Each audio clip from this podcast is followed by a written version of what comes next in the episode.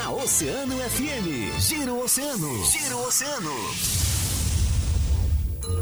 Entrevista. Entrevista. No Giro Oceano. Giro Oceano.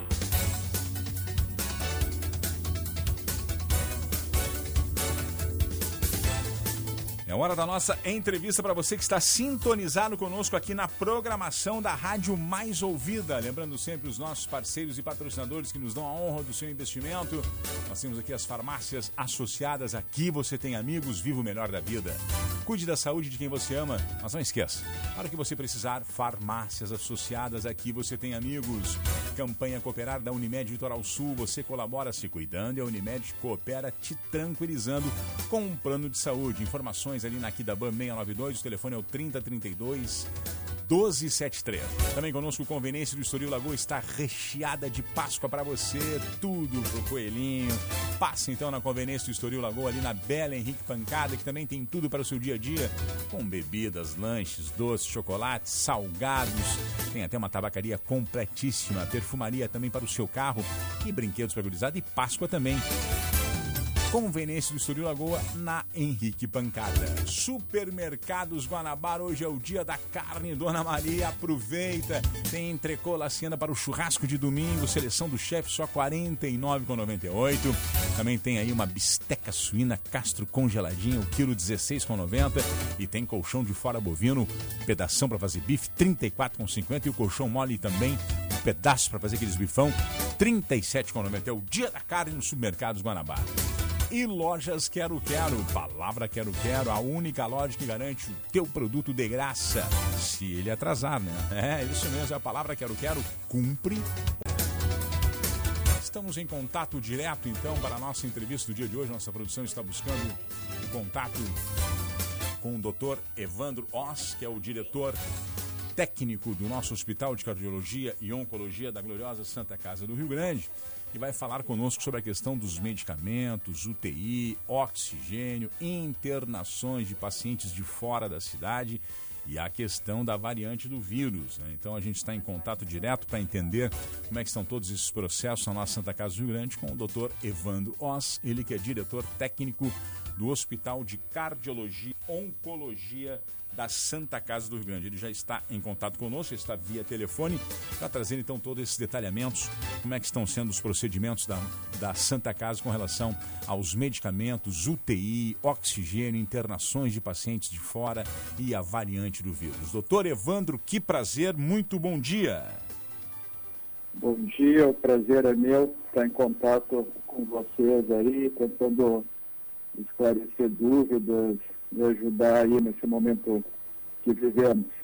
Doutor Evandro, mês de março, um ano de pandemia e é o, é o pior momento em números de óbitos que nós estamos atravessando pelo Brasil e também na nossa região. Como é que o senhor está avaliando a atual situação da nossa Santa Casa do Rio Grande diante de todo esse cenário, doutor Evandro? Olha, sim, é, acho que ninguém de nós esperava estar vivendo nessa fase de um ano depois uma situação é assim tão, tão difícil, né? É, é, o que é, dentro das dificuldades especificamente que a Santa Casa tem, é, tem a parte negativa, as grandes dificuldades, a luta né, para tentar fazer o melhor possível para o atendimento de todos os pacientes que chegam a nós. E tem uma parte é, que eu diria que seria positiva, que hoje a gente tem uma interação muito grande entre a rede básica municipal, as UPAs e o hospital universitário. Sim. Hoje essa interação ela é muito grande e isso que permite dar fôlego para pradas. Eu acho que pradas, eu acho que hoje a saúde aqui em Rio Grande ela ela caminha, ela trabalha dessa maneira, numa interação muito mais nunca tido em nenhum outro momento, né? Que bom, doutor. Que boa notícia, então. Isso é um ponto positivo, né, doutor? Exatamente. Doutor, há uma preocupação com relação a, a, ao estoque de medicamentos que são utilizados nas UTIs Covid e também o abastecimento do oxigênio. A gente tem visto aí diversas cidades, diversas regiões com problemas de oxigênio, com problemas de medicamentos e há pouco tempo surgiu uma notícia que a Santa Casa também estaria entrando num, com, digamos que, um pouco nervosa a questão dos medicamentos do seu estoque. Como é que está essa, como é que estão esses dois pontos? Estoque de medicamentos e a questão do oxigênio nas alas da, da, da UTI Covid aqui da nossa Santa Casa, doutor Evandro. Sim. Bom, enquanto ao oxigênio, a gente em, em nenhum momento teve desabastecimento. Né? Então, isso é uma coisa que sempre foi uma dificuldade de hospitais, é, negociações com fornecedores de oxigênio e tal, mas é, isso já era antes da pandemia e é claro que durante a pandemia é, é, sempre se intensificou para que esteja oxigênio aqui. E até o momento, a gente, graças a Deus, não teve problema. O que eventualmente pode acontecer em relação ao oxigênio é que alas é, que têm uma estrutura para receber, é, vamos dizer assim, 30 pacientes é, é, recebendo oxigênio auxiliar, acaba precisando ter 35 e a gente fica com certo receio de queda de rede. Para isso a gente deixa tudo isolado e tal. Mas sim. desabastecimento em oxigênio, não. É, em relação a medicamentos, isso sim, é uma luta de todos os hospitais e a gente teve momentos assim mais críticos há duas semanas atrás, principalmente, em que a gente teve que fazer é, protocolos de associação de remédios é, porque esses chamados kits de intubação, tu preconiza lá um protocolo e eventualmente tu, na, na baixa quantia de um tipo dos remédios ou ausência de algum, a gente acaba tendo que associar outro tipo. Então, quando esses acontece isso, a gente fica com uma angústia, né? Claro. Hoje, hoje é um está um pouco mais é, vamos dizer assim, é, se conseguiu dar um pouco mais de equilíbrio, mas ainda é uma situação preocupante. É preocupante. Tem algum plano de ação? O que, que, pode ser, ser feito? A gente sabe que a nova direção da Santa Casa, aí, que é capitaneada pelo nosso querido Renato Teixeira, juntamente com o Clóvis Klinger, tem feito um trabalho árduo justamente na questão de, da, da composição do, de recursos e a própria, e, a própria demanda da organização administrativa e financeira da Santa Casa. A gente sabe que é um trabalho muito árduo do senhor Renato Silveira e do Clóvis Klinger. Há algum plano de ação justamente para esse ponto nervoso que o senhor acabou de colocar, coordenador, doutor Evandro? Assim, ó, é, hoje, através do Ministério da Saúde, né, vem sendo distribuído para todos os hospitais, via Secretaria Estadual, é, uma quantidade de, de medicamentos desse, é, para sedação e, e bloqueadores neuromusculares. Então, semanalmente vem uma quantidade, ela não é uma quantidade é, grande, mas ela nos dá um, um, um bom apoio, né? É, o seu Renato e o seu Clóvis, que tem estado ligado mais diretamente, e, e realmente, como tu colocou, num trabalho árduo e, e, e eles estão num empenho tremendo, começaram uma, uma direção exatamente num momento muito crítico. Eles têm se desdobrado, têm conseguido, inclusive, alguns termos de ajuste de conduta, esse destaque, né, é, junto a promotorias e tal, para comprar, comprar medicamentos. É, hoje, é, com, com, como tem pouco, é, é, escasso no mercado e acaba que tem o aumento do valor. Então, é, é uma disputa, vamos dizer assim. E, e tem vários planos de ação sendo feitos e medidas sendo tomadas pela direção e administração para que em nenhum momento haja o desabastecimento. Né? Doutor Evandro, Outra situação é a questão que se comenta muito nas redes sociais, se pergunta, e que as pessoas querem saber, é a, a, a questão dos pacientes que são de fora da cidade do Rio Grande. A gente sabe que hoje a Santa Casa do Rio Grande, o complexo da Santa Casa do Rio Grande, é, ele é um, ele é um hospital praticamente regional, né? atraindo aí pacientes de diversas cidades da nossa região.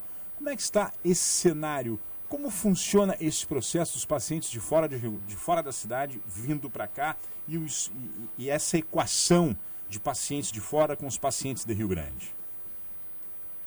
Uh, o, a Santa Casa, é, por ele ser um hospital ligado à regulação estadual, né, é, junto ao Estado, ele é, ele é um hospital regional. Então, existe uma regulação estadual que, através de um sistema, ele é gerido, né?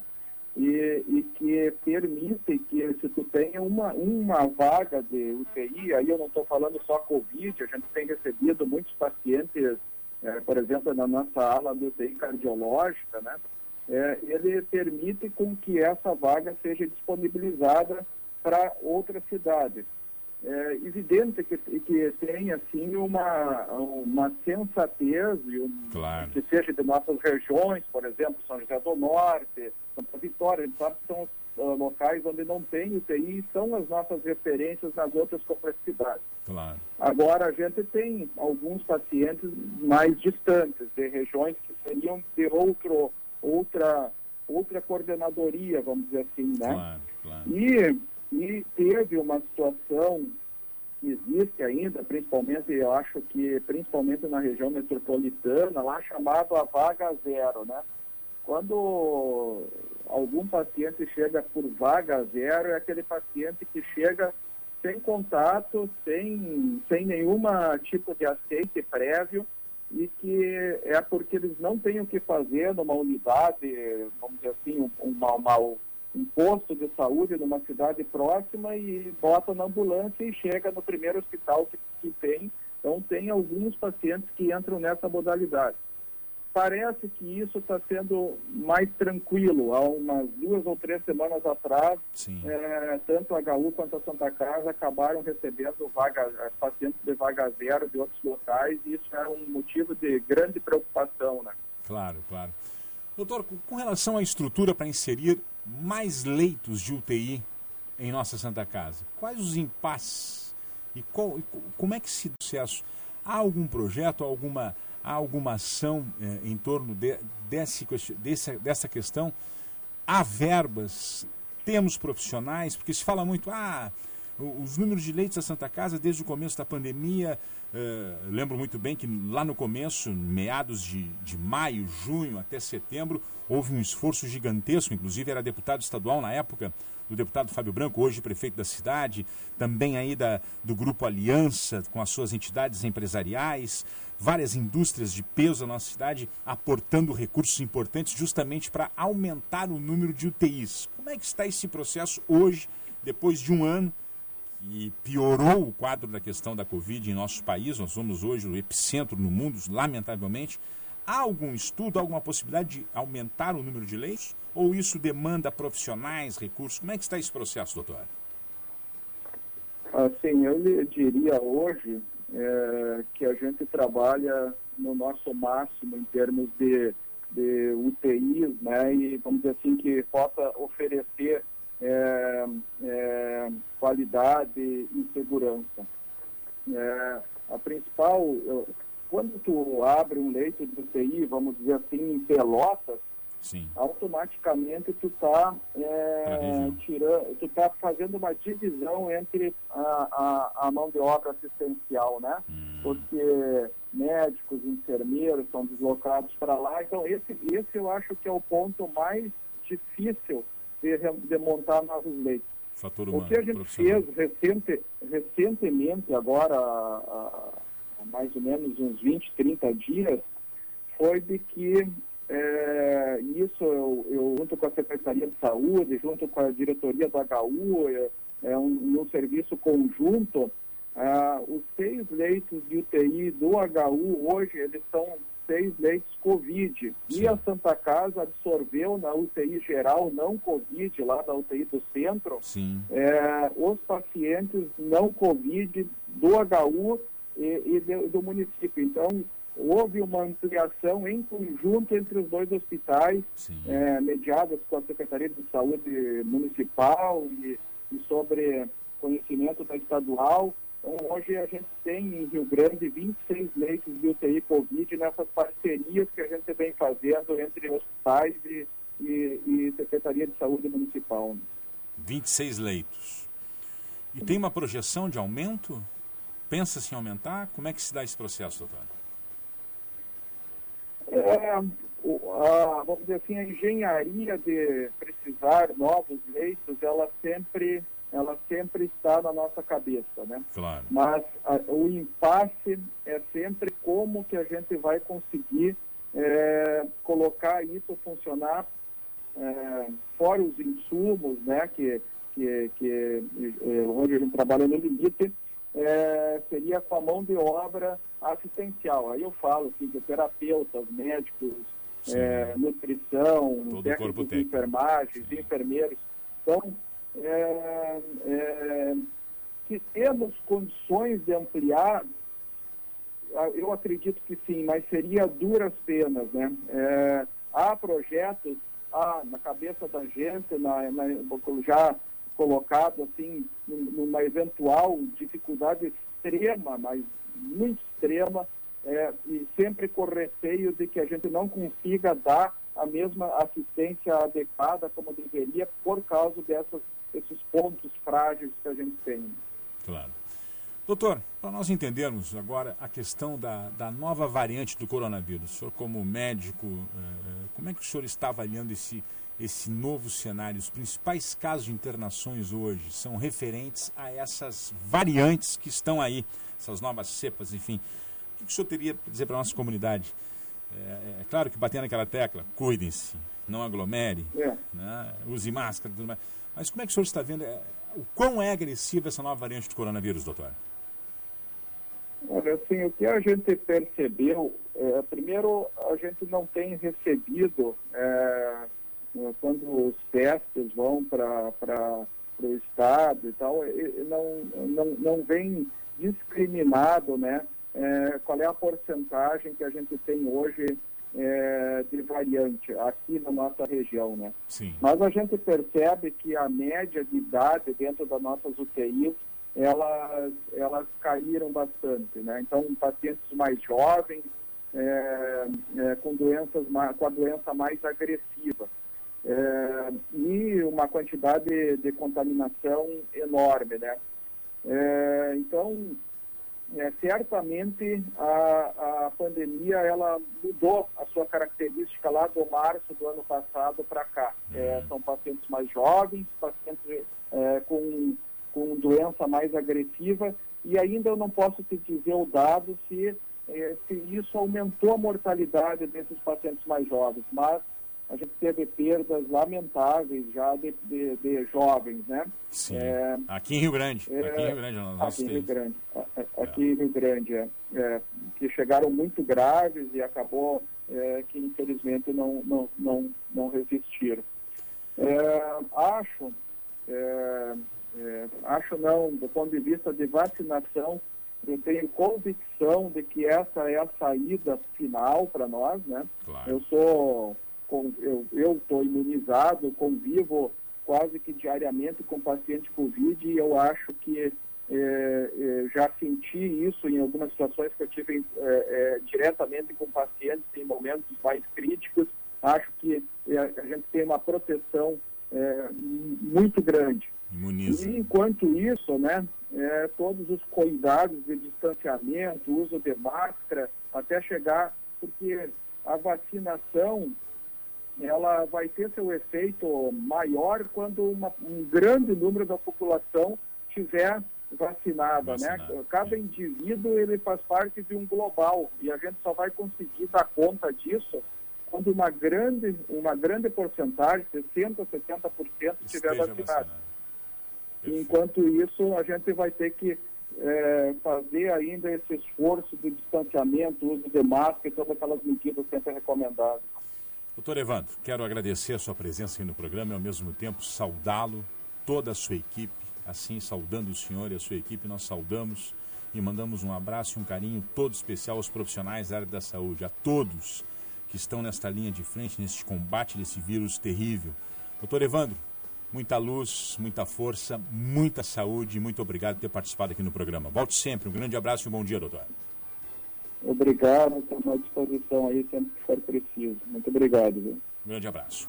Dr. Evandro Oss, diretor técnico do Hospital de Cardiologia e Oncologia da nossa Santa Casa do Rio Grande, trazendo importantes dados e informações a respeito da nossa estrutura atual em termos de medicamentos, UTI, oxigênio, internações de pacientes de fora e também essa nova variante do vírus. Né? Importante a entrevista com o Dr. Evandro. Assim nós saudamos a ele e a todos os profissionais da área da saúde que estão nesse combate, na linha de frente, no combate a esse vírus tão cruel que já vitimou aí mais de 300 mil pessoas em todo o Brasil. É algo bastante assustador e nós precisamos, como o doutor comentou, manter os protocolos. Eu sei de gente que está usando até duas máscaras. Começaram a usar luvas. E luvas tem que ter desde o começo, é que a gente sempre usava máscara. Então agora tem pessoas usando duas máscaras, duas máscaras, usando luvas, álcool gel, enfim, é preciso esse controle. Não descanse. Eu, Joana, em minha casa eu mantenho desde março do ano passado todo um protocolo. Quem entra em casa, os sapatos ficam na entrada. Eu tenho lá um tapete embebido em cloro. Nós temos lá todo um cuidado de máscaras eh, lavadas. Tem que lavar a máscara. Eu sei de gente que não lava a máscara. Tem que lavar a máscara. Essa história de passar álcool, grifar a máscara com álcool, não. Tem que lavar a máscara diariamente. Tem que ter várias máscaras. E manter o distanciamento. Quando chegar na fila, olha para trás estica o braço, tipo colégio, né, Joana? Tira a distância lá no colégio. Sabe como nós de distância no colégio? Nem mais, a moçada nem sabe mais o que, que é isso, né? Na hora da educação física, tirar a distância. Tem que pedir para a pessoa de trás da fila manter o distanciamento e você manter o distanciamento na frente. Esses são os protocolos para você poder segurar, porque o vírus está aí.